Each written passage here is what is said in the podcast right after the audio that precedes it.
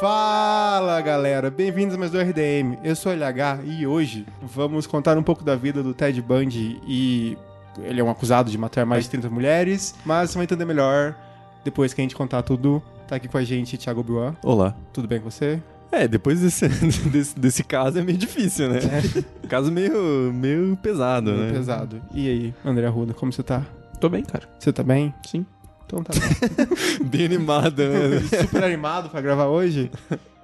Sim. Diria que esse seu, seu cumprimento foi verborrágico. Ok. Enfim, vamos recadinhos e depois você vai entender tudo que você precisa saber. Beleza.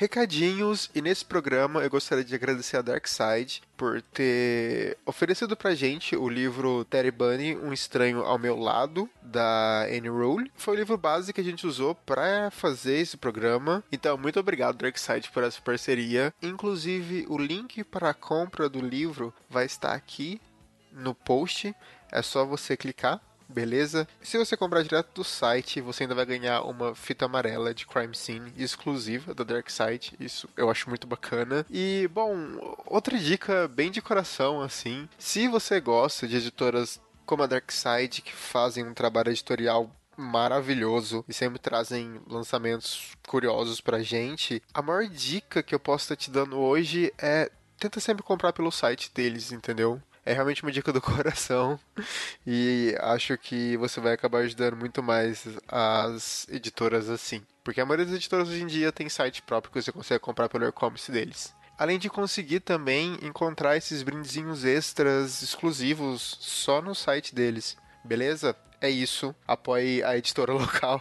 Apoie o podcast local. Inclusive, acesse lá apoia.se barra RDM e por um cafezinho por mês você consegue ajudar o RDM a continuar mantendo seu ritmo de edição semanais e programas bacanas, com conteúdos relevantes, trazendo informação e entretenimento sempre. Ok? Então, um beijo, espero que vocês gostem do programa e até mais.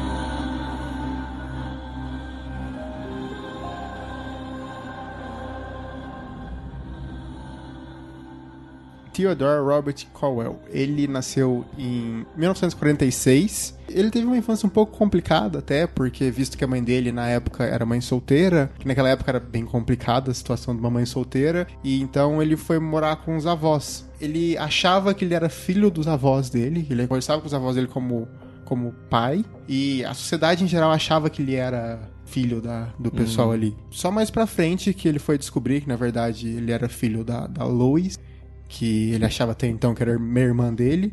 Theodore, desde pequeno, ele tinha uns probleminhas assim meio esquisitos. Relata no livro da Anne Rule que tem um, um depoimento de uma tia dele falando que um dia ela tirou uma soneca e daí ela acordou, o Ted tinha colocado umas facas em volta dela assim. Caralho, velho. E ele era, Normalzinho. ele era uma criança ainda na época. Porra! é o Chuck, mano.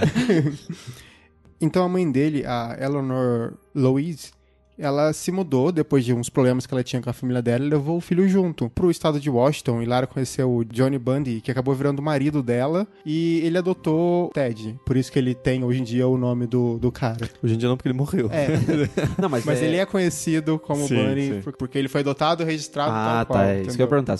Teve registro e tudo sim, mais. sim, porque antes não tinha. Se você até for pegar na biografia dele, o registro era tipo, oh não, não tinha um pai assim. Como não tem tantos detalhes da vida dele por aí no, no mainstream, quando você falou que o nome dele não era Bundy, eu fiquei imaginando, porra, o cara virou e falou assim, nossa, agora meu nome é Bundy porque eu tinha uma conexão muito especial com o meu padrasto.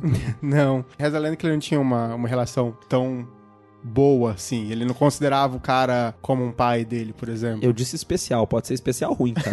É, então, que nem a gente falou, ele era uma criança meio esquisita e durante o ensino médio ele foi preso duas vezes por roubo de carros. Mas até aí não é nada tão esquisito assim. Quem nunca roubou um carro na vida? Quem né? nunca?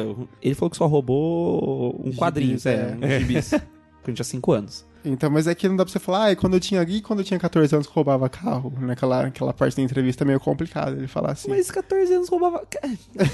Você tá sendo acusado de homicídio, amigo. Qualquer coisa menos. tá Roubar o carro é tipo, ok, assim. Assalto a mão armada ainda assim é mais leve. Mas então, depois que ele terminou o ensino médio, ele foi pra universidade, que ele começou, de um major dele era em chinês. Então, na biografia dele, quando ele fala que ele larga a escola de o major dele em chinês, depois que ele tomou um pé na bunda. E daí ele resolve entrar no, no que eles chamam de trabalhos menores, assim, e ele fica um tempo fazendo trabalhos em outras cidades, até que ele resolve voltar pra fazer o major dessa vez em psicologia. Acho que já é uma pessoa que lida bem com fins de relacionamentos, né? Nisso, ele também começa a tomar um pouco de trabalho na parte de, de campanha eleitoral e tal. Que dele tem contato com o Nelson Rockefeller. E trabalhar, ele chegou a trabalhar até de guarda-costa e de motorista. Aonde? Em Pra, pra que partido dos Qual, Estados Unidos? é? Qual partido que era? é o republicano, né? Ah, em que época que era? 68. Puta merda, que coincidência. que coincidência. Que incrível, né? Que, que época que tava acontecendo? O que tava acontecendo nessa época, Ruda? Você lembra? Final dos anos 60? Ah, não, não acontecia nada. Nada. Não, né? Não tem, Não não, tem guerra. Não, os Estados Unidos não, não tem uma queda de braço não com tinha ninguém, um tal de, de Martin Luther King, né? Não, Ah, então. não então Tá bom. existia. Então tá. Dá pra vocês explicarem? Ah, é todo o contexto do jogo político, até dentro do próprio Partido Republicano, que fica nesse morde a sopra com os direitos sociais nos Estados Unidos. Por exemplo, há pessoas dentro do movimento negro que eram do Partido Republicano, ou que tinham tendências republicanas, mas nunca se associavam diretamente. Por quê? Porque presidentes e pessoas da vida pública do Partido Republicano eram completamente contra a direito de voto, por exemplo, dos negros, direito de voto das mulheres e coisas assim. E nos anos 60 a gente tá vendo. é, é, Ali no final dos anos 60 já é o Nixon, já, né? É o primeiro mandato dele. Ele é eleito em 68, se eu não me engano. Tem toda uma leitura sobre. A, a gente já conversou sobre isso, essa, essa questão conservadora após alguns governos um pouco mais abertos, por exemplo, quando morre o Kennedy. Não que o Kennedy era um puta progressista, mas era um pouquinho melhor do que se via até Sim, então. é. Basicamente, o final dos anos 60 é quando as minorias dos Estados Unidos, então mulheres, negros, latinos, se, se associam mais ao Partido Democrata e o republicano fica com aquela classe média branca do Sul, principalmente. Assim. Então é esse momento que, se o cara ele tem faz toda a questão de ser republicano nessa época, é porque ele especialmente tá afim de ser conservador. Quando você vê na internet alguém fazendo as críticas muito rasas sobre o Partido Republicano e o Partido Democrata, atualmente falando, tipo, ó, só os democratas malvadões da época da, da escravidão, não sabe do histórico da mudança de perspectivas entre os republicanos e democratas pós-Segunda Guerra Mundial. Que é justamente nos direitos civis que tem essa mudança mais drástica, que aí a perspectiva vai mudando, essa questão mais conservadora ou mais liberal de cada um dos partidos. É o momento de definição da, da divisão mais atual, assim. Sim, é. Das pautas de um partido e de outro. É, o que a Basicamente gente conhece hoje muda a partir dos anos 60, praticamente. Com a grande figura do Nixon. Cabe lembrar, tem, tem um pôster dele no, no Infiltrado na Clã, dizendo um de nós. É, não é Sugestivo. pouco sugestivo. My name is Ted Bundy. Em 69 mesmo, ele conheceu a Elizabeth Klopfer, que ela era uma secretária na University of Washington School of Medicine, e ela também era mãe solteira, e eles acabaram tendo um relacionamento. E durante esse tempo, no começo dos anos 70, ele já estava focado em terminar o, o major dele na, na Universidade de Washington, e ele conseguiu completar, tendo até honras pelos, pelos professores locais, e em 71, que ele teve um, um trabalho no Seattle Suicide Hotlines Crisis Center, que lá onde ele conheceu Anne Rule, que ele trabalhou com ela, ela é a autora do maior livro sobre o Terry Bundy, que é o Estranho ao Meu Lado. Porque, né, existe 500 milhões de livros sobre ele, mas É. Pra falar um pouco da Anne Rule, ela escreve sobre true crime nos Estados Unidos durante muito tempo, e então ela é uma pessoa com muito mais gabarito pra falar sobre do que um cara que sei lá, foi o advogado dele igual tem. Um pouco mais de credibilidade, Exato. né? Não é Aquela pessoa que tá querendo tirar um pedacinho. Em 73, que ele foi atrás da escola de direito, só que daí ele foi com uma carta da, da faculdade antiga dele, com- onde ele saiu com notoriedade, e de novo ele estava trabalhando com política novamente, daí ele foi com outra carta de recomendação, porque é, é completamente diferente o sistema deles do nosso, né?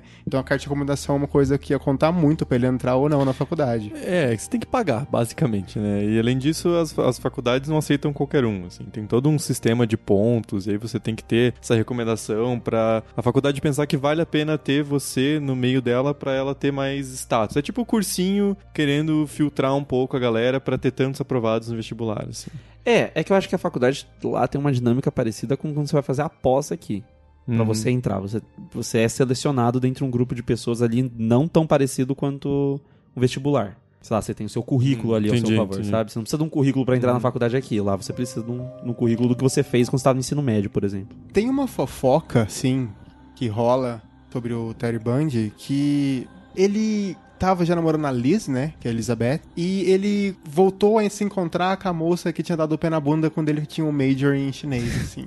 quando eles começaram a se relacionar, teve uma época que ele simplesmente cortou laços com ela, em 74, isso, um pouco antes dos assassinatos começarem a acontecer. Tem um depoimento dela falando que ela foi atrás e dela não conseguia contato nenhum com ele. E uma vez ela atendeu uma ligação de telefone dele e ele falou, tipo, não, eu já consegui o que eu queria, que era provar que se eu quisesse casar com você, eu conseguiria. E daí eles... Ela ficou meio puta, nunca mais falou com É ele. um exemplo típico do psicopata que acha que tem o controle sobre todos e quer estar sempre no, no topo da situação. Como nós já comentamos em alguns, muitos programas. Então, sei lá, escolhe aí, coloca psicopata e escolhe. Mas especialmente sobre mulheres, né? Que é uma coisa que discu- discute bastante no Mindhunter. E a gente Sim. fala bastante no podcast também, então vale É. a pena dar uma olhada. A gente falou, tá, a gente falou do Mind, no Mindhunter, a gente falou no do Charles Manson. Teve também um pouco do OJ, mas É. aí tem outras nuances no OJ. Belo podcast, o do O.J. Simpson. Nossa, Os aí- Parabéns pra nós. Ali foi um documentário gigante. Ler 700 páginas de um livro em três dias foi fácil perto daquilo. Docume- É, eu li o If I Did It, lembra? Mas então, Arruda, como que foi funcionando? A partir de 1964, os assassinatos do, do Ted. Como todo bom psicopata, o Ted Bundy ele tem, ele tem um método muito específico pra poder fazer os ataques. E como é que assim, algumas coisas acabam entrando em conflito cronologicamente, porque ele confessou 30 assassinatos.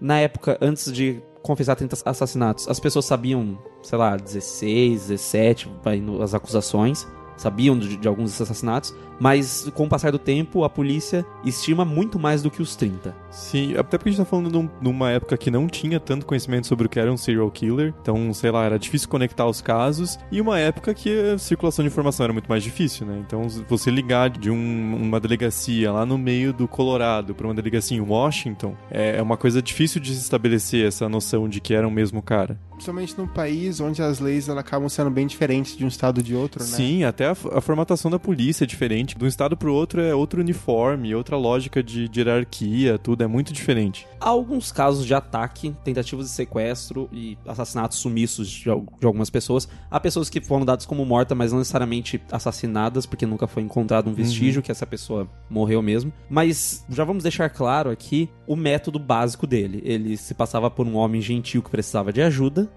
Garotas jovens, entre a adolescência, porque teve uma menina de 12 anos que morreu, entre a adolescência e até os seus 20 e poucos anos, se aproximavam pra ajudar ele.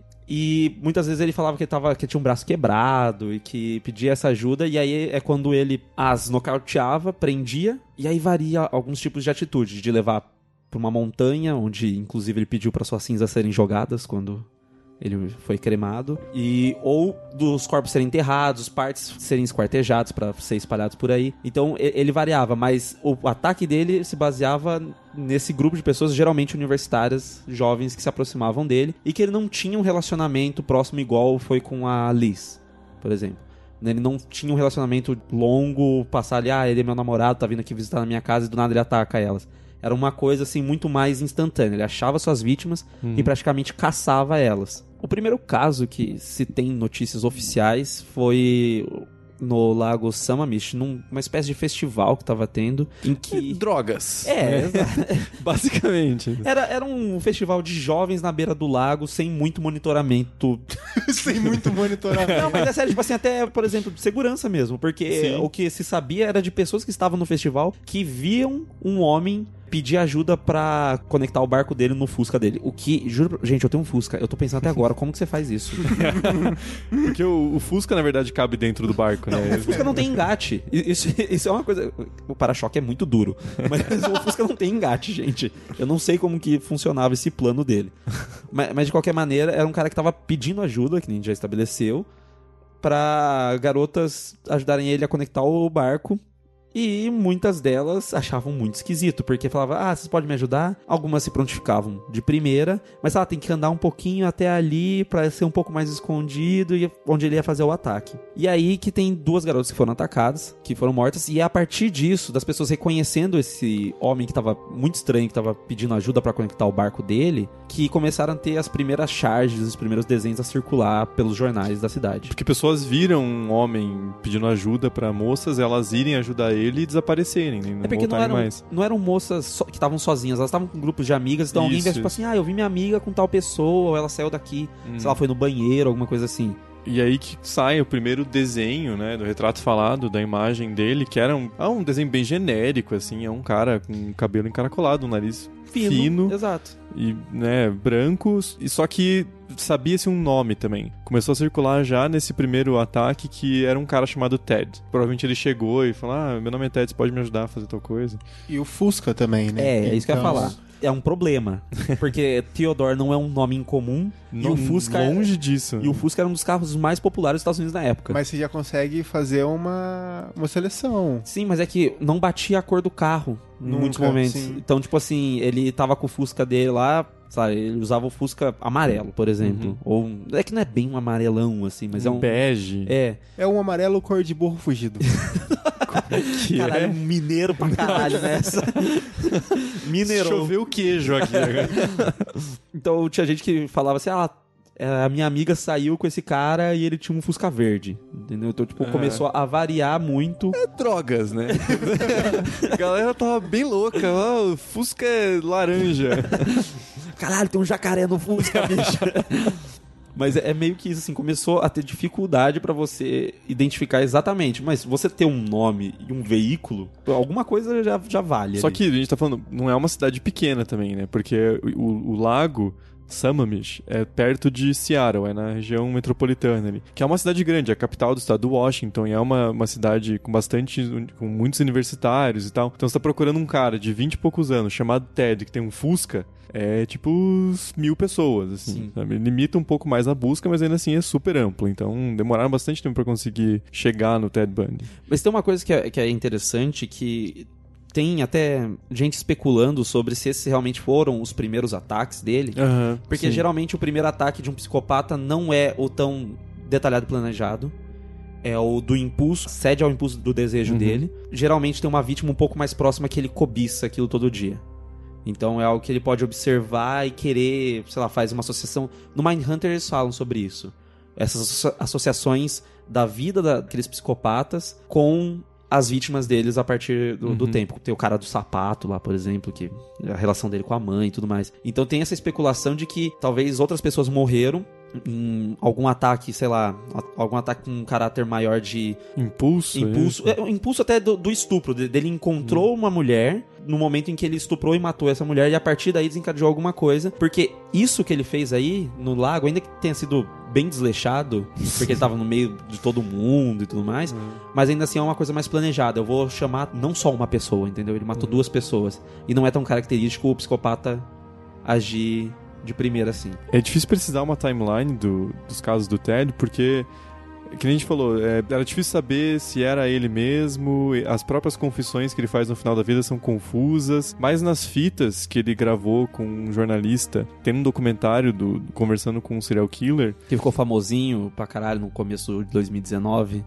Esse documentário, uma galera tava assistindo. E vale a pena assistir, a gente comenta melhor sobre ele depois, Sim. mas vale a pena. Ele fala que a primeira vítima dele foi uma mulher que ele tava dirigindo à noite e ele encontrou ela na rua. E ele estuprou ela e o assassinato foi meio que uma coisa dele pensando assim: preciso me livrar da- das provas do meu crime. Se a gente for confiar na narrativa dele, que é super confusa, a gente já comenta isso, mas provavelmente o assassinato, o primeiro assassinato dele foi anterior. Sim. É, só pra ir adiantando já sobre essa parte do comentário, são 100 horas, né, gravadas. Sim. Ele já tava no corredor da morte, ele já ia morrer.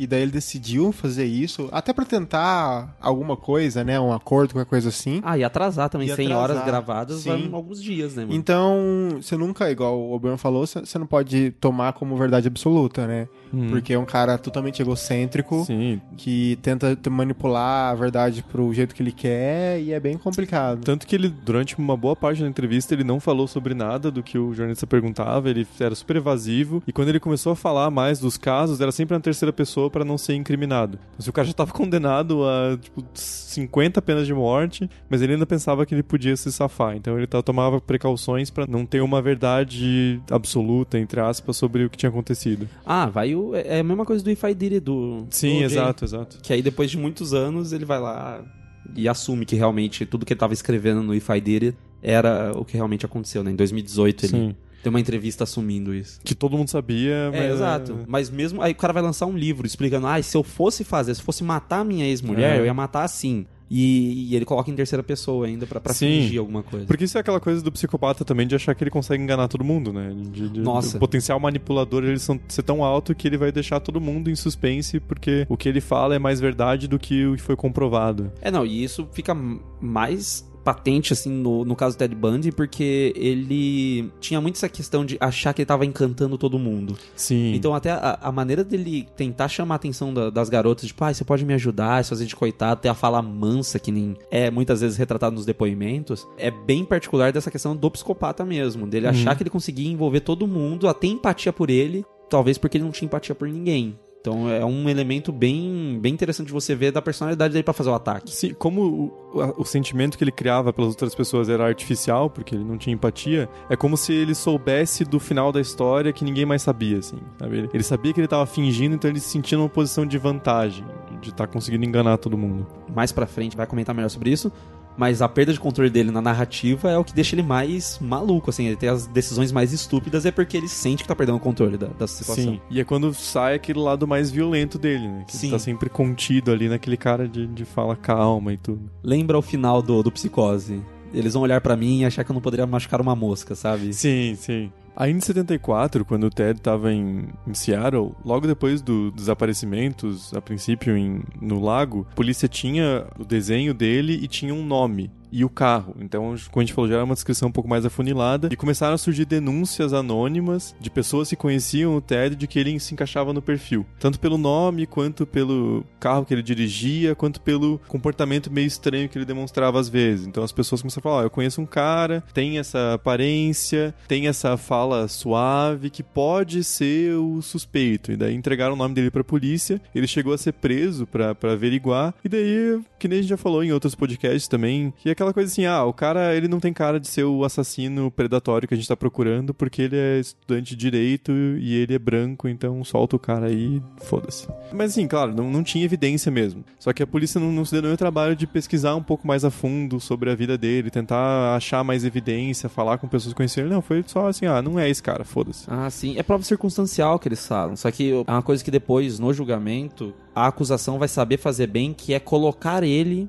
no local do Uhum. crime. Que é o que faltava, esses investigadores simplesmente abandonavam, tipo, não, é circunstancial, foda-se, não vamos investigar essa porra, deixa, deixa pra lá, sabe? E logo depois disso, que meio com um cagaço de ser preso de novo, do nada ele fala que ele foi aceito na, na Universidade de Direito de Utah e ele vazou pra Salt Lake City, que é uma cidade, acho que é a capital do estado, que é um estado vizinho do, de Seattle, assim. O cara desapareceu do nada, nem um pouco suspeito, né? Acabou não. de ser preso, dá um pouquinho, ah, pô, tô indo pra outro estado, inclusive. Não vale a pena a gente ficar explicando cada um dos casos, até porque tem muita especulação. Coisas que ele admitiu com muitos detalhes, coisas que ele não admitiu. Assim, senão ia ficar só um programa aqui meio exploitation, sabe? A gente vai ficar explorando ali a situação pra. pra... Escrevendo os crimes. É, né? não vale, não vale a pena. Porque tem quem é mais sensível ou não a esse tipo de mídia, né? E sem contar que são, não são só corpos, né? Eram pessoas, eram famílias, tudo que foi parado Não, e- por causa de um assassino. É complicadíssimo. E é gatilho, né? Porque não era. Era um crime sempre contra mulheres, com estupro, violação de cadáver. Não, é, não, cara, não. Então vamos se Nem quero falar dessas coisas. Então, eu vou contar um caso que não é de alguém que morreu. Vou contar um caso que tem. Vai, o vídeo vai estar aqui na descrição. É só um, exemplo, assim, muito louco, coisas da vida. Tem um vídeo no, no BuzzFeed que os caras eles chamam, assim, pessoas comuns pra contar algo que é extraordinário que aconteceu na vida delas ou na vida de algum parente delas. E vai um cara lá contar como a mãe dele, junto com uma amiga e um cara, um dia, tipo, pegaram a estrada, foram uma viagem, sei lá, de 5 horas até um lago pra nadar. Sei lá, talvez usar drogas, não lembro direito. Mas, tipo assim, foram pra um lugar longe, meio que acampar, nadar. fazer um rolê. fazer um rolê, calor, jovem anos 70, assim. E chegando lá, eles olharam pro outro lado do lago e tinha um cara parado observando eles. E o cara ficou lá parado como se fosse uma estátua, olhando. Ela mergulhou e tal, voltou, ele tava mais perto. Do nada ele começou a vir na direção deles. Eles saíram correndo, entraram no carro, fugiram e o carro começou a se aproximar cada vez mais próximo. E era um Fusca. Anos mais tarde, quando o Ted Bundy foi preso, ela tá assistindo a TV, tá tendo uma transmissão nacional e toca o telefone, é a amiga dela ligando falando: Você tá vendo a TV? E as duas reconhecem o Ted Bundy ali. Caralho, E velho. é a história de duas pessoas que sobreviveram por um acaso. Porque assim, o Fusca não é um carro forte hoje em dia, mas na época não é. É um carro fraquinho, assim. É um carro que atinge uma velocidade razoável. Mas eles conseguiram fugir, eles conseguiram chegar até um posto de gasolina e o carro sumir e tudo mais. Acho melhor contar esse caso de alguém que sobreviveu, que não precisou lutar pela sua vida Uhum. contra um, um abuso físico, do que se a gente ficar explorando só as situações.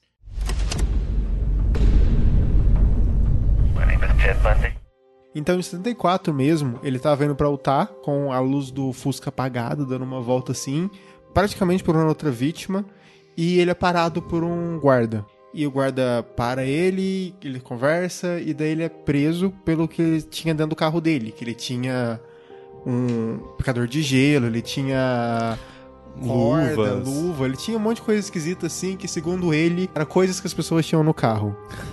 É, pra você trocar um pneu, você precisa de um picador de gelo. A partir daí que todo o julgamento começou. Como ele é preso, uma questão circunstancial, ele é colocado em custódia. Ele não tem uma acusação específica porque não há um corpo ligado a ele, não há DNA dele ligado ao corpo. E, de novo, anos 70, gente. Essa tecnologia ainda tá engatinhando ali. É a maneira de você identificar as pessoas. Então ele é colocado em custódia e ele é. E ele é colocado como o cara que tentou sequestrar uma garota e que ela conseguiu fugir. Bom, liberam ele porque naquele momento não há nada que conecte a não ser ele ser muito suspeito por ter muitos elementos parecidos com o que a narrativa dela estava trazendo, além do fato de que, que nem o Thiago já comentou, que tinha denúncia anônima que ele cabia no perfil. Uhum. Então é assim, pô, a gente tem esse cara que cabe no perfil, essa menina pode reconhecer ele e temos a situação bizarra em que ele tem todos os elementos possíveis pra tentar matar uma pessoa. Então o caso começa a desenrolar justamente da acusação mais fraca contra ele. Porque na verdade é muito mais a perspectiva de alguém identificando diretamente ele tentou me sequestrar, tentou me matar, do que realmente as evidências para acusação da promotoria. Dependia quase tudo do testemunho da vítima. né? Sim, e o que é muito louco é porque o advogado do, do Ted descobriu que eles meio que estavam tentando induzir a vítima a identificar ele desde o começo. Então, mesmo que ele já fosse culpado, desde o começo a promotoria tava tipo assim: nossa, mas esse cara da foto aqui que te atacou, não foi isso que aconteceu. E batia assim com a descrição das coisas que ela tava fazendo, mas ao mesmo tempo não é uma prática considerada ética, né? Acho que todo mundo que está acompanhando o noticiário brasileiro percebe que quando a promotoria, o juiz começa a interferir muito num caso, não é uma prática mi- minimamente ética. Eu acho que é o exemplo mais próximo do brasileiro que ouve a RDM Cast. né? Tem um detalhezinho chamado presunção de inocência, né? Isso. A pessoa tem que ser provado o que ela fez. Mas assim, realmente apontava tudo pro Ted Bundy porque batia a, a descrição, menos a cor do carro. Isso tava sendo ainda um problema que a gente comentou. E além disso, já tinha tido ma- mais casos de assassinato em Utah. Existia algum assassino à solta. Isso era. Sabia-se. Interessante comentar, se você ainda não tem esse mapa na sua cabeça, que ele está atacando várias cidades em vários estados. Sim, exato. E, e são separados, assim. Ele tem uma Não onda de um ataques. padrão. É, ele tem uma onda de ataques. É como se, sei lá, desse na cabeça dele que ele vai fazer um. Vai varrer de um estado, a- três estados seguidos que ele vai fazer três ataques ali com quem ele encontrar. De novo, esse mesmo padrão. Jovens e que ele conseguia se passar por um, um pobre coitado e elas tentavam ajudar. Com base na testemunha da Carol DeRonte, que foi a mulher que ele tentou sequestrar, Ted Bundy foi sentenciado a 15 anos de prisão pela tentativa de sequestro. Ele chegou a cumprir uma parte da pena, só que ele foi já logo em seguida extraditado para o Colorado, onde ele era acusado de assassinato. Que aí era uma acusação muito mais forte que renderia uma pena maior. É porque lá no, no Colorado tem a questão de que batia a tática dos assassinatos com a tentativa de sequestro, batia o perfil, tudo, igual a gente falou, e batia também o cronograma dele dele poder estar no Colorado. Naquele momento ele não tinha álibi. Então, a partir da- daquele momento, se o, o cara falhou num assassinato, num sequestro em Utah, ele foi bem sucedido aqui no Colorado, então vamos extraditar ele pra cá. E é onde as primeiras merdas começam a acontecer, porque olha, meu amigo, a justiça norte-americana tá Essa, de parabéns. essa, essa polícia do meio oeste é merdeira, né, velho? Nossa senhora. Vou falar um negócio pra vocês. Eu tava vendo o, o documentário da Netflix, que a gente já citou, e nessa hora que ele tá lá no tribunal e ele tem toda a liberdade do mundo, ele tem uma liberdade de, como se fosse um advogado, né? Porque ele, ele convence o juiz a deixar ele agir como advogado da própria defesa, o que nos Estados Unidos acontece em alguns casos, né? A gente já falou, bem selecionados e pessoas não negras. Ele tinha uma liberdade absurda. E era tratado sempre assim, não, mas esse cara é tão educado. Cara, porque é absurdo isso. Claro, presunção de inocência. O cara ele tem que ser julgado, tem que ter todo o processo justo e ser comprovado que ele cometeu assassinatos e ele ser preso. Só que, primeiro, tinha sido provado que ele tinha tentado sequestrar a Carol Ranch, então, assim, bonzinho ele não era. E o cara era acusado de vários outros assassinatos. Então, assim, toma cuidado com o filho da puta. Vigia o cara. Mantém ele preso. Não, o cara, né, porra, um cara bacana desse, gostava de todo mundo, né? Sim. Um, um estudante de direito branco. Imagina se esse cara cometeu um crime. E aí é o momento em que ele foge. Porque ele foi deixado sozinho. A primeira fuga é maravilhosa. Não, exato, mas é que no documentário essa parte é o final, acho que, de um episódio. Em que ele simplesmente vê uma janela aberta Na, na, na biblioteca da corte, que deixaram ele livre pra estudar o caso, né? e aí ele vê a janela aberta e fala: Posso pular essa janela? E ele começa a treinar pra não sofrer impacto no joelho, no tornozelo. Porque era um segundo andar, assim. Sim. Dá pra sobreviver, mas se ele quebrasse a perna, fudeu, né? Ele ia ser preso na hora, assim. E ainda ia ficar com uma perna quebrada. Exato. Que ia impossibilitar futuras fugas. E tentativa de fuga que já agrava bastante a acusação, né? Então o cara ele praticava dentro da cela, pulando do, do beliche pra ver se ele conseguia sustentar a queda. E aí ele pulou. Deixaram ele sozinho, pra falar, ah, não, não É era minha vez de vigiar ele. Cara, né? sério, essa parte é muito tosca. Eu não acreditei nessa hora. Quando ele fugiu, eu Sim. fiquei, mano, não é possível. Cara, parece Brasil, velho. É muito amador. assim. Parece, sei lá, a polícia de Goiás capturou um cara. Você lembra no. Sem ofensa galera de Goiás.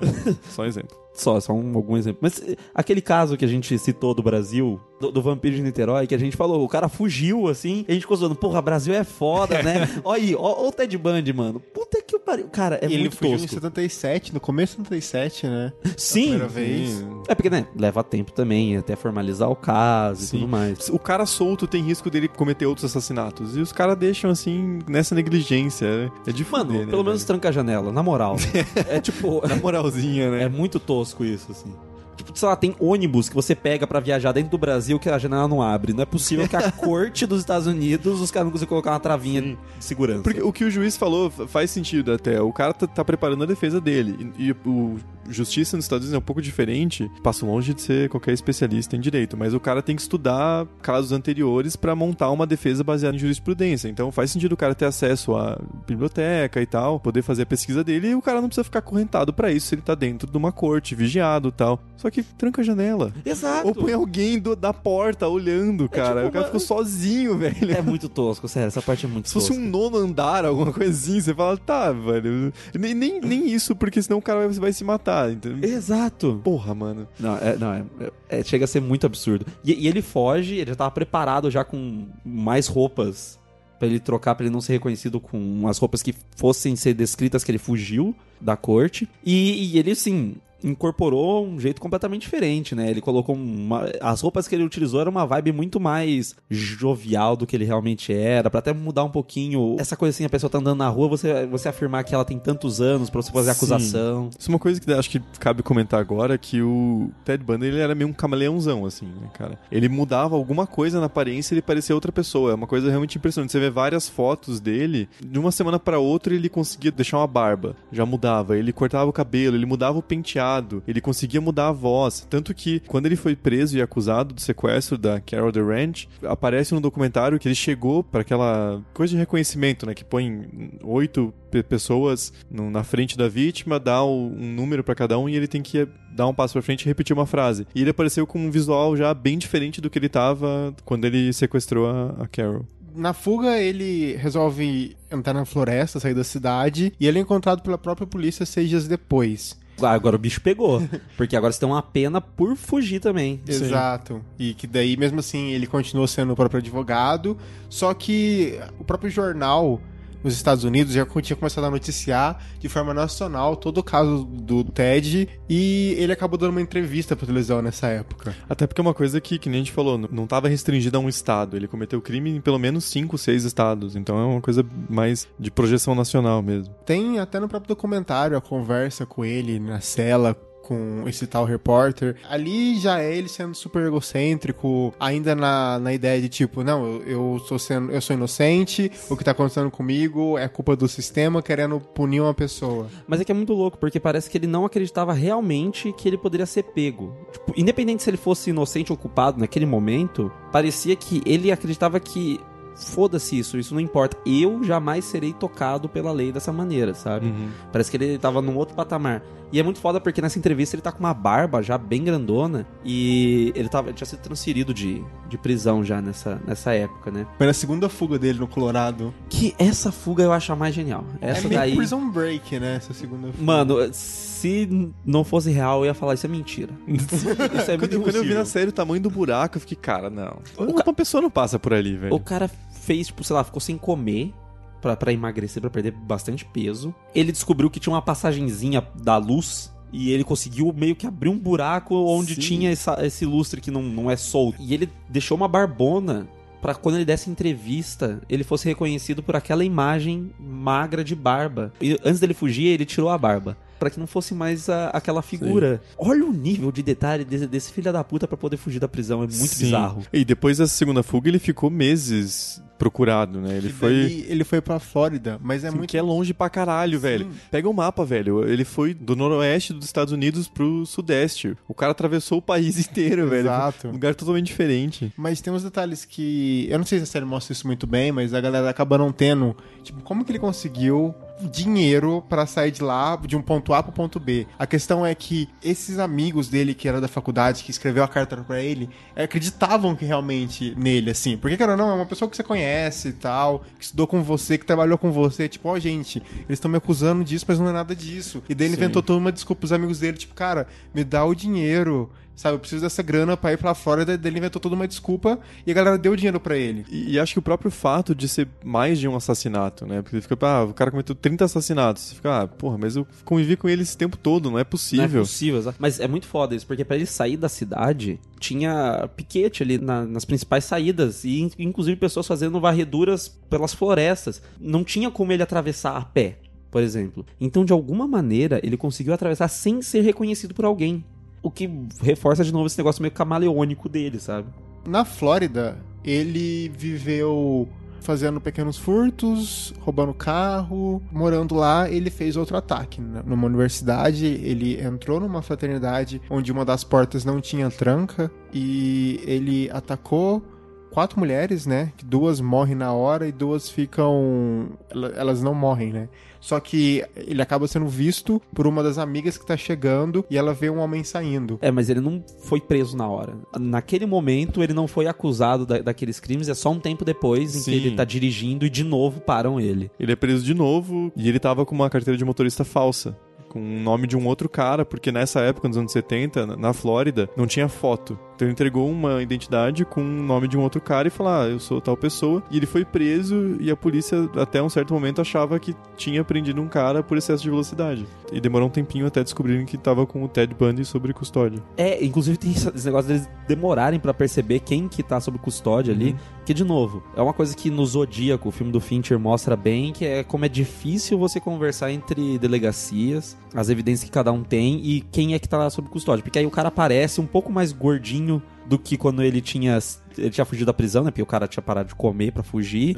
É, o penteado tá diferente. Ele deixou um bigode. Sim, ele deixou um bigodão português ali, assim. Aquele bigodão que conecta com, com o queixo também. Sim. Quando eles percebem e vão acusar ele dos assassinatos, tem um- uma questão que, assim, a gente já falou que não vai dar detalhes dos assassinatos, esse principalmente por quê? Porque na grande maioria dos casos os corpos não foram achados, as pessoas desapareceram. E ele jogava em, em um parque federal que tinha uma floresta e tal. Isso, e aí achavam os corpos posteriormente. Nesse caso, como ele atacou dentro da fraternidade, tinha muito sangue, é um dos mais violentos Sim. dos ataques dele. É. Em questão de, da, da violência sexual e, e a, a violência com que ele encontrava ali pra ser testemunha, sabe? É, só uma coisa dá pra gente comentar, porque aparece no desenho que a testemunha faz depois, é que ele matou as mulheres com um tronco de árvore que ele pegou Sim. do lado de fora. Assim, então- É, e tem um outro elemento que ele mordeu uma das meninas, e é justamente essa mordida que vai ser a base É pra pra- não acabar o É, pra, pra acusar ele depois. Se você vê até fotos dele, você vê que ele tem os dentinhos separados, assim, da frente. Tinha um que tinha um- uma lasca faltando. Sim, e- ele tinha uma cara dentária bem particular. Só que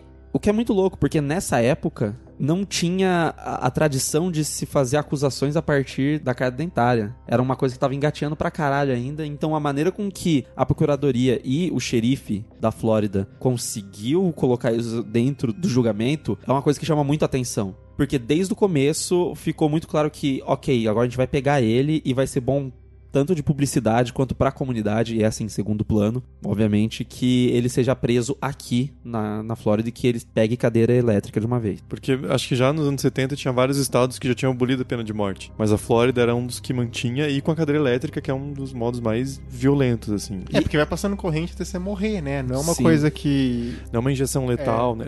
Cara, de forma alguma eu concordo com a pena de morte. Né? Eu acho uma coisa abominável. Mas dentro dos métodos possíveis, a cadeira elétrica é o mais medonho, assim. Não tem outra palavra, cara. É você assassinar uma pessoa numa cadeira elétrica por pura vingança é uma coisa, assim, abominável, cara. E é justamente na- nessa acusação da Flórida que é o começo do fim pro, pro Ted Bundy, mas principalmente o show midiático Ted Bundy.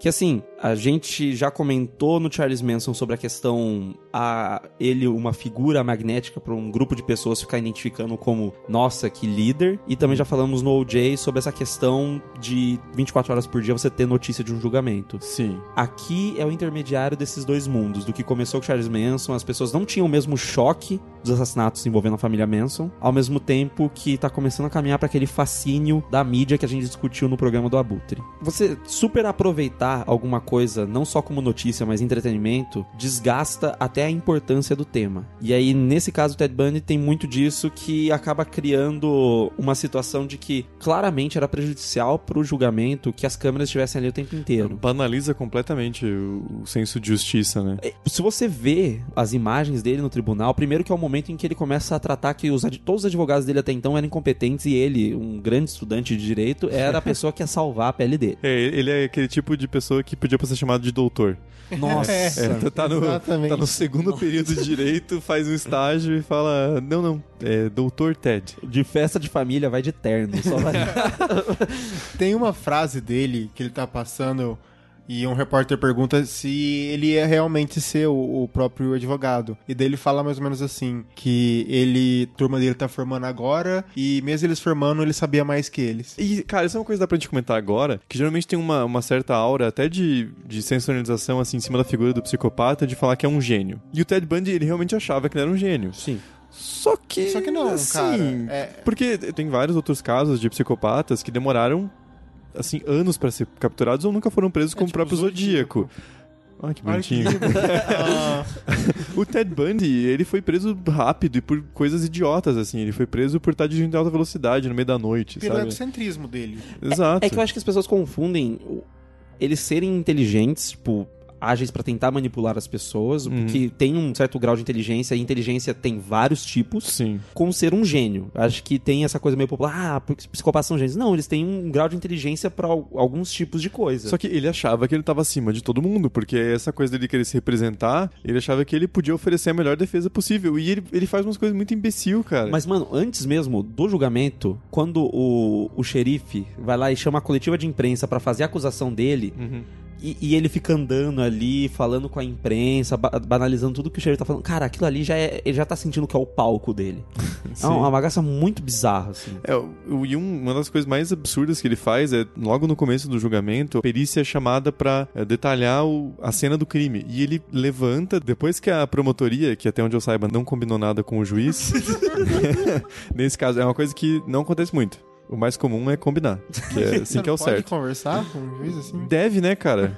Quando você sabe que o cara é culpado, quando você tem convicção que a pessoa acusada é culpada. Um slide? É, não. Viu? Nessa época não tinha slide, infelizmente. Calma, gente, vamos voltar pra assunto. A gente pode fazer um outro podcast só disso. Eu, eu adoraria, inclusive.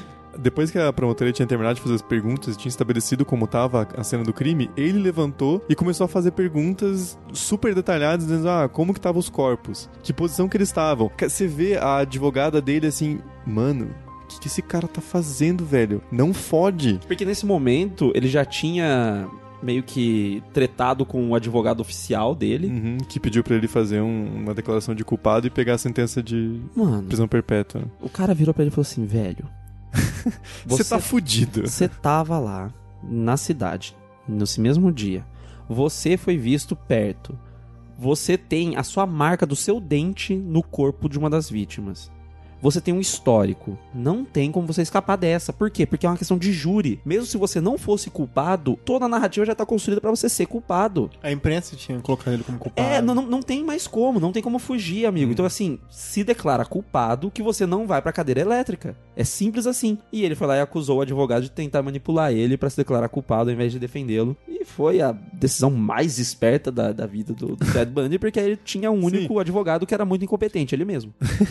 Porque como era um julgamento por júri, tem um certo elemento de espetáculo. Porque não é uma pessoa formada em direito, não é um juiz com anos de carreira. São pessoas comuns. A ideia do- de existir um júri é pessoas comuns julgando par que cometeu um crime. Então é uma- um tiozão que eles chamam, pegam pessoas com características variadas, com etnicidade, formação, idade e tal, e juntam essas pessoas para chegar a um veredito. Então tem uma, uma espécie de votação ali para ver quem é culpado ou não. Então tudo isso é uma coisa muito menos técnica.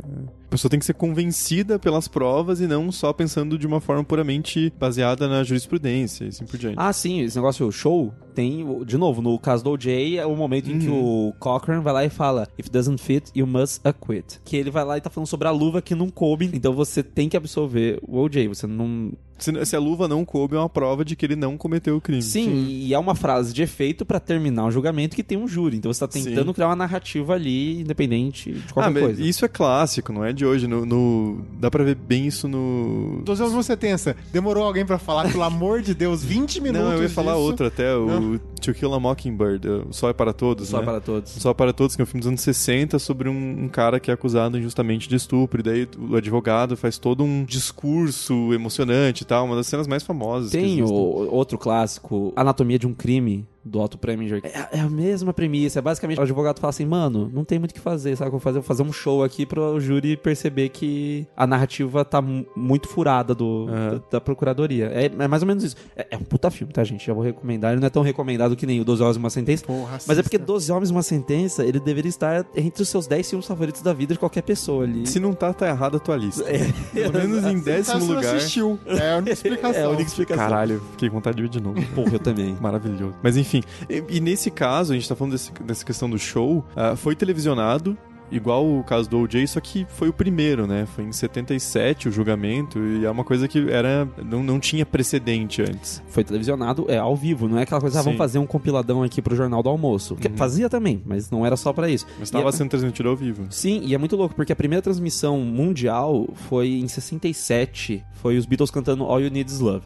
Dez anos depois, você potencializa essa perspectiva de você poder transmitir pra todos os lugares do mundo, agora pra um caso que não tem nada a ver com atrelar a música ao cinema, Uhum. a, a série de TV. É uma coisa assim, o medo real vai estar aqui pra você na sua TV em casa e você vai ver esse cara que vai fazer perguntas desse tipo, como tava o corpo? Ah, você vai ver imagens de como tava o corpo da vítima, você vai ver o procurador falando se ela foi estuprada ou não e como foi, o que aconteceu. Sim. Só que dessa vez a promotoria não cagou no pau, né? Porque a gente, o caso do OJ é assim, é, é uma incompetência atrás da outra, tanto dos policiais quanto do- dos advogados e tal. Nesse caso, eles conseguiram montar a narrativa mais fechadinha ali com as evidências que tinha. E técnica, né? Porque a Sim. parte do. Inclusive foi encontrado até cabelo. Mas na época você não conseguia fazer uma prova concreta com o cabelo, só falar, tipo assim, olha, era um cabelo parecido com o dele. A parte que prendeu ele mesmo foi a mordida. Sim. A mordida é a parte mais técnica, a prova cabal de conseguir prender o Ted na, naquele júri. Porque mesmo com as coisas mais circunstanciais, já era um caso forte. De ele estar sempre visto próximo, os desenhos, as testemunhas, toda a trajetória dele. Agora, aquela mordida que é uma prova que dá pra ser considerada mais técnica, é o que, assim, é a pá de cal pra condenar. E ele ser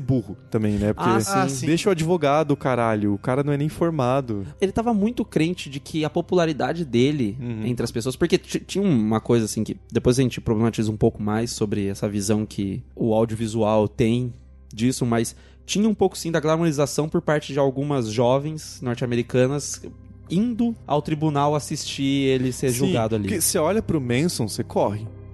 Se você tem É bom senso, né? é. Você olha pra ele do outro lado da rua, você fala, fudeu.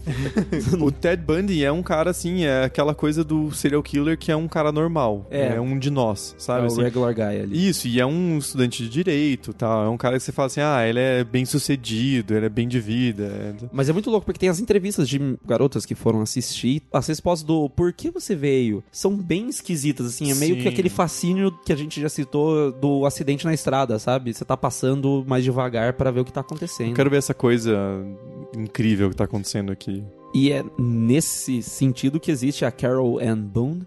Basicamente foi a pessoa que seguiu com o Ted até o fim da vida, se declarando apaixonada por ele e sendo meio que porta-voz dele pra mídia. Então eles combinavam declarações pra atacar a mídia, atacar os advogados, atacar o juiz, a promotoria, todo mundo e falar que ele era uma vítima do sistema. E era tudo bem planejado pra que ela desse o próprio rosto dela como ativismo pró Ted Bundy. E nesse sentido eu acho que é justamente onde as pessoas se confundem essa aura magnética e de ser o, entre aspas, bonitão que conseguia atrair as pessoas. Eu não acho que é tão forte isso realmente. Não é uma coisa tão pesada pro, pro caso dele quanto é o fato dele ser o cara comum.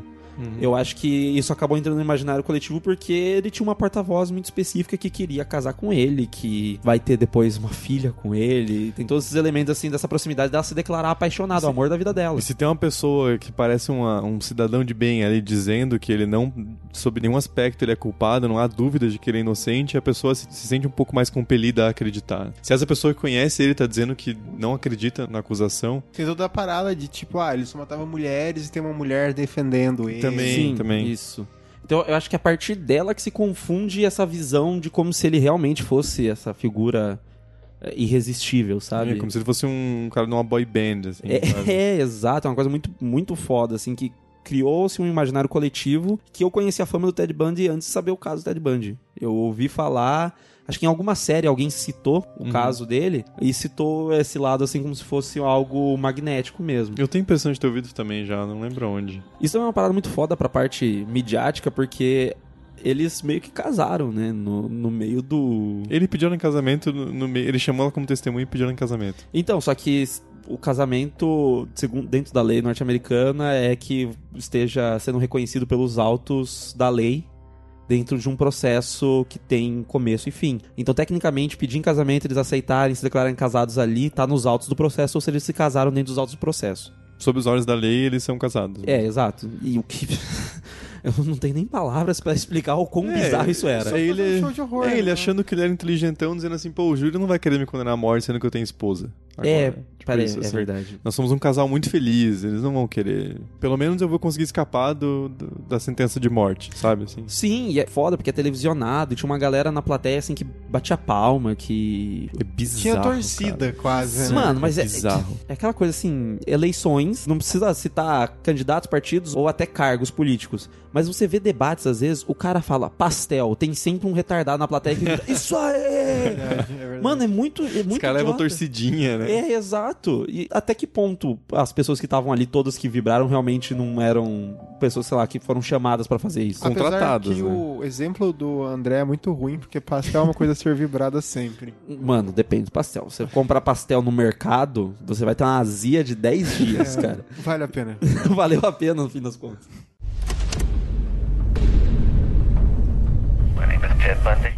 No final do julgamento, ele é condenado à morte pela cadeira elétrica, né? Surpreendendo um total de uma pessoa, ele mesmo. Ele mesmo. Dava pra expressão dele que ele não esperava, né? Nossa, Então, mano. Pô, conquistei essa plateia aí. Mas ele ainda tem outro julgamento pela frente, que ele matou uma menina de...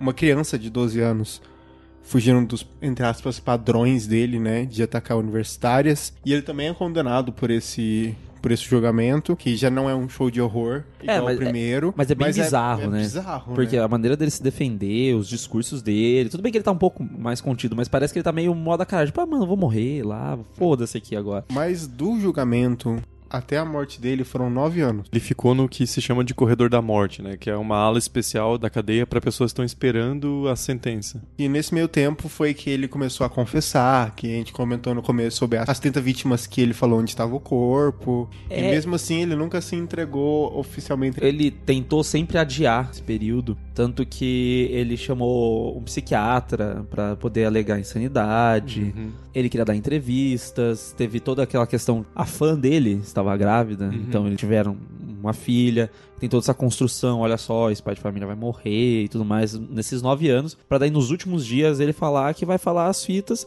até porque atrasa a pena de morte e ele também queria negociar. Ele achava que ia negociar alguma coisa. Até porque tinha muitos casos que estavam em aberto, que atribuíam a ele de alguma forma, mas não conseguiam provar. Então ele podia ajudar a encerrar investigações e ter algum, por exemplo, uma família que estava com a filha co- considerada des- desaparecida, ele podia confirmar que ela estava morta e poder enterrar pelo menos e tal. Dizer onde estavam os corpos. Então ele jogou com essa possibilidade de conseguir ir adiando a sentença final dele.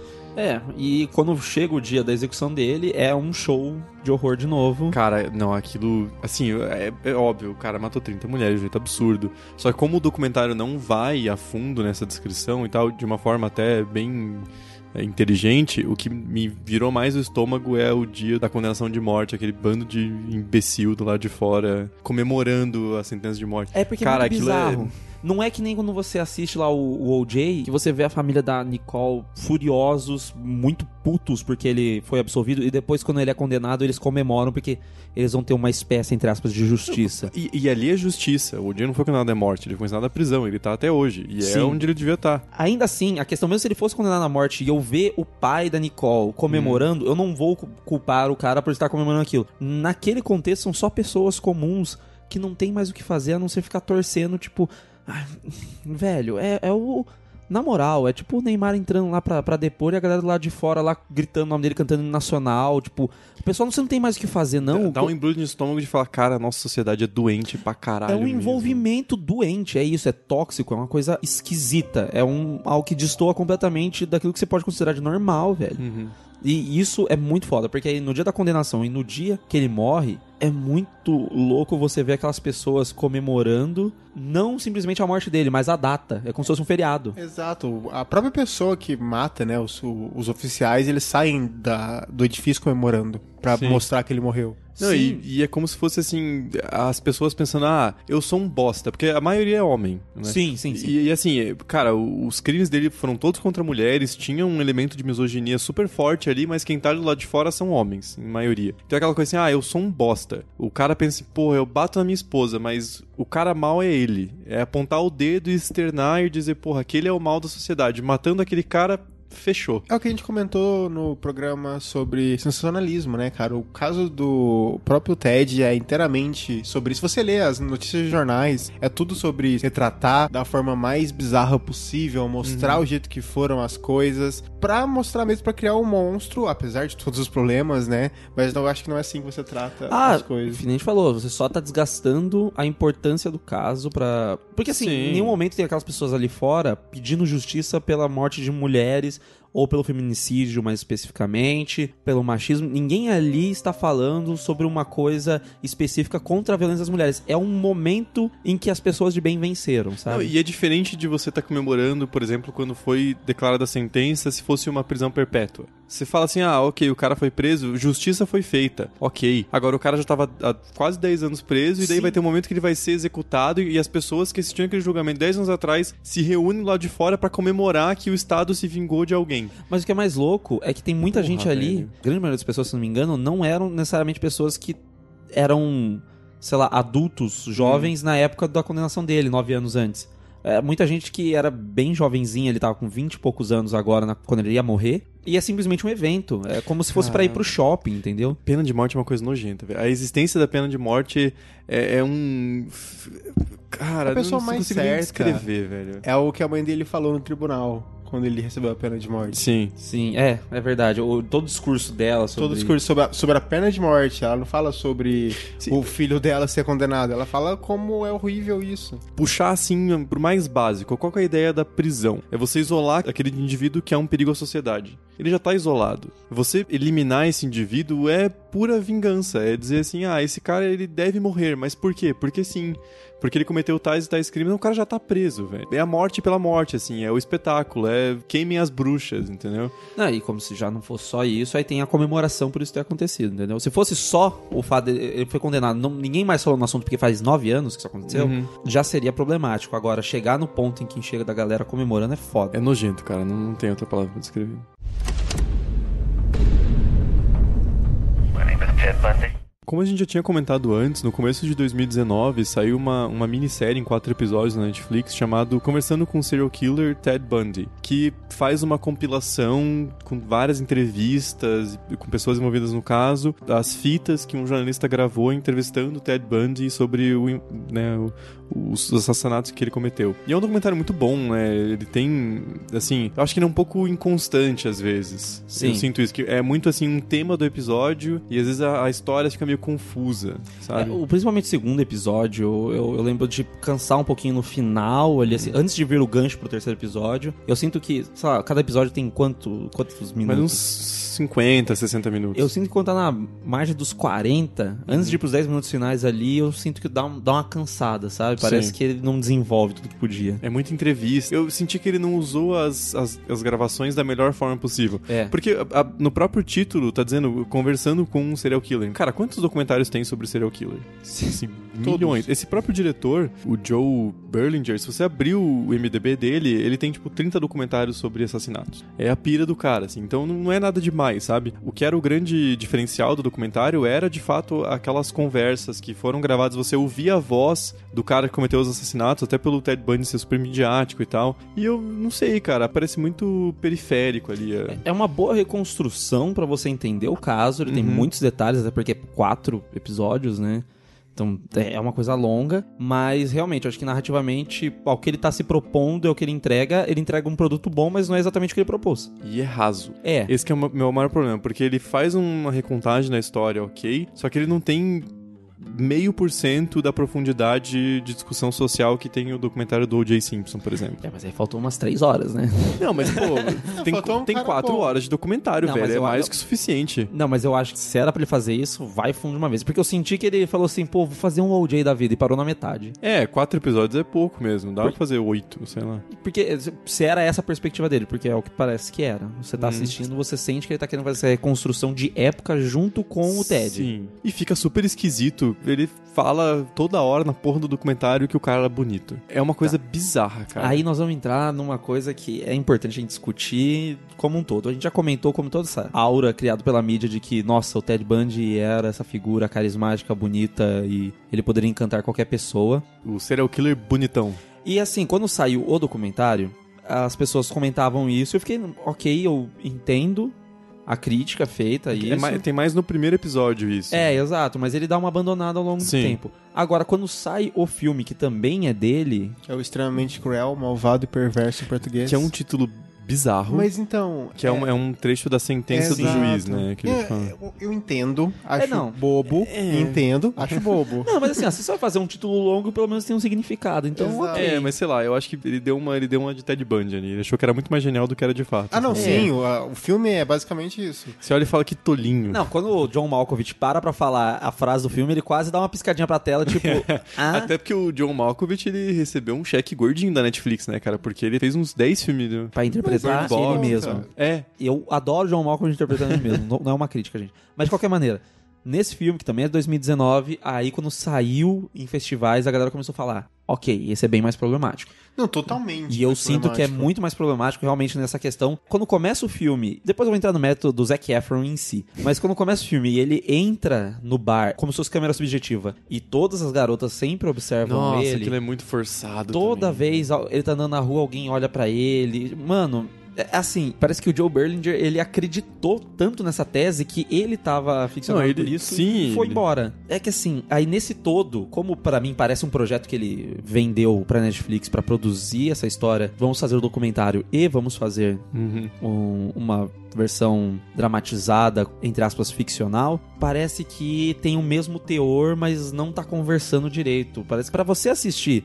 com todos os detalhes, entendendo bem a história, que é protagonizada pelo Zac Efron, eu acho meio difícil você não assistir o documentário, sabe, É, cara? Ou se você não sabe alguma coisa do caso. Ele vai bem periférico, assim. é. Tá levando em conta que você já assistiu o documentário. É legal umas coisas que ele faz sobre tentar discutir um pouco esse lado do Ted Bundy, tipo, entre aspas, mais humano. Tipo, ah, ele tinha uma namorada. De ele e- ser um cara legal, de É. ele cuidar da filha dela e tal. E como a gente citou, um pouco do começo da vida dele, né? Porque as pessoas têm vida, Uhum. apesar de tudo. A narrativa leva você a querer torcer pra ele dar certo, entendeu? A narrativa do filme foge do da parte da janela, você quer que Aí, funcione. mas é que tá, se você não viu o documentário. Exato. Esse que é o problema. Eu tinha visto o documentário, então eu já tava assim, meio Mas a gente tem que concordar vacinado. que um filme Não, sim, sim, sim, é ele pra tem ser... que funcionar. Não, óbvio, sim, sim. óbvio, óbvio. Mas aí que tá. É, é que a questão, se fosse pra ser, olha, essas coisas malucas que o Coppola faz hoje em dia.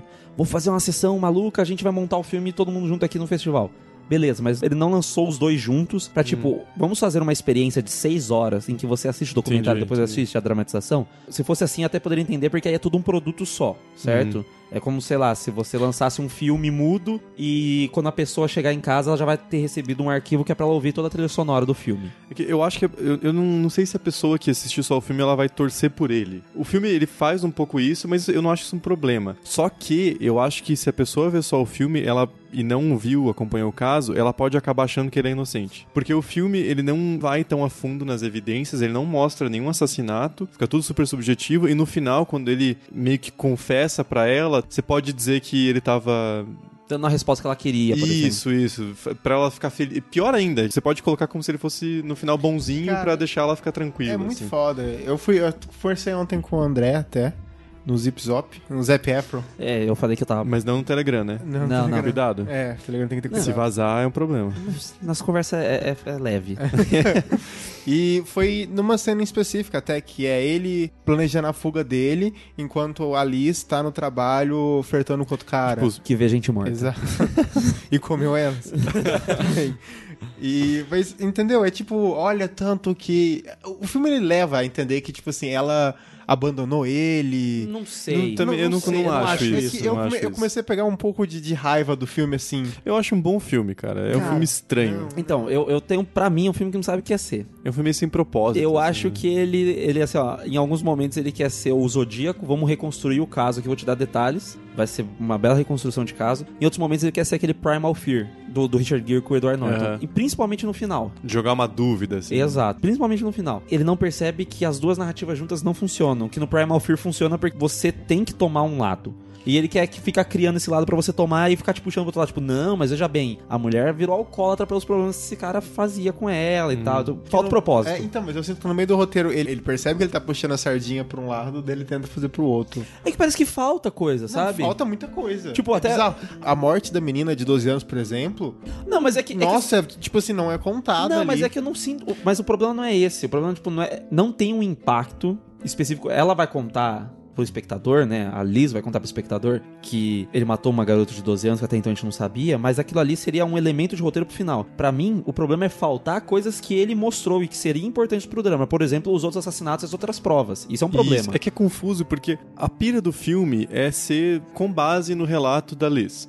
É baseado no livro que a pessoa de verdade escreveu sobre o Ted Bundy. Só que do nada, ele não resiste a fazer um drama de tribunal e completamente larga a Liz. Sim. Tipo, Ela tá vendo de casa, ele coloca como desculpa que ela tá vendo de casa, que ela tá mal por causa disso, mas ela vira muito coadjuvante daquele momento pra frente, assim, sabe? Então é um filme que, sei lá, velho, não, não tem muito propósito mesmo. Não, não, eu O achei- cara não sabia o que ele queria fazer. Só que aí, uma coisa que eu tenho que dar o braço a torcer é assim, o Zac Efron está muito bem no filme. Muito bem, Não, cara. Ele é bom Assustadoramente ator, velho. bem. Não, ele, tá, ele é bom ator. A voz, principalmente. A voz, A exato. caracterização é boa. Porque, tipo, mas aí é Uma uma... maquiagem meio, Exato. assim, mais sutil e tal. E Mexe no parece. dente dele, Não, no não. cabelo. Mas a voz é foda. No final, eles fizeram maquiagem pra deixar o Zac Efron mais feio, cara. Isso eu achei sacanagem. Você paga um cara bonito, ele tem que parecer o filme inteiro. Não, mano, mas é foda, cara. Teve umas horas que ele entra na prisão e ele tá meio que escondido na luz. Achei que eles tinham usado computação gráfica pra, tipo, meio que mexer na imagem dele pra parecer mais parecido com o Ted Bundy. É muito parecido em alguns momentos, cara. O riso dele, se você assiste o documentário e depois você vê ele rindo no filme, você- É bizarro. como ele chegou nesse nível de detalhe. É assim, se fosse um filme melhor, mais bem lançado, ele teria o famosinho buzz do Oscar? Ah, sim. É, é bom comentar que o filme, ele nos Estados Unidos ele foi distribuído pela Netflix, mas na Netflix brasileira não não sabemos, não É. tem previsão de Porque eu acho que assim, foi o, o produto que a Netflix não produziu de verdade, ela só vai viabilizar a distribuição mesmo. Uhum. É foda, mas assim. Não, isso- vale, vale a pena assistir. Pra... Sim. Tem a sua própria opinião sobre o filme. Não, assim, eu, eu acho que vale muito a pena, ainda mais pelo você fazer esse comparativo ou até você passar raiva. Porque, o, cara, ele tem uma hora e quarenta, mano. Essa história tinha que ter mais de duas horas, na moral, assim. Eu acho É. que pra fazer o que ele queria fazer, pra amarrar todas as pontas, pra até criar uma surpresa no final. E fica meio bizarro você assistir. Porque assim, o Zac Efron é um cara muito bonito. E aí você coloca ele pra ser o Ted Bundy, que é um cara muito normal. Sim, O mas Te- eles o Ted Bundy- ele. É, ok, mas você pega o Ted Bundy de verdade, ele tem monocelha, velho. Sim, mas. Tipo, Ele é um cara muito. Ele, ele é só branco. É o branco de olho claro. Mano, cara. até o Liam Gallagher foi Sex sex, symbol, symbol uma é, época. é então, Sérgio Moro. Sérgio Moro. Ele parece uma fuinha. Os caras falam, não, o juiz bonitão, o cara parece uma fuinha. Caralho, o cara não sabe falar. Porra, é só o cara ser branco. Pronto, é. Cacete. nunca funcionou com a gente.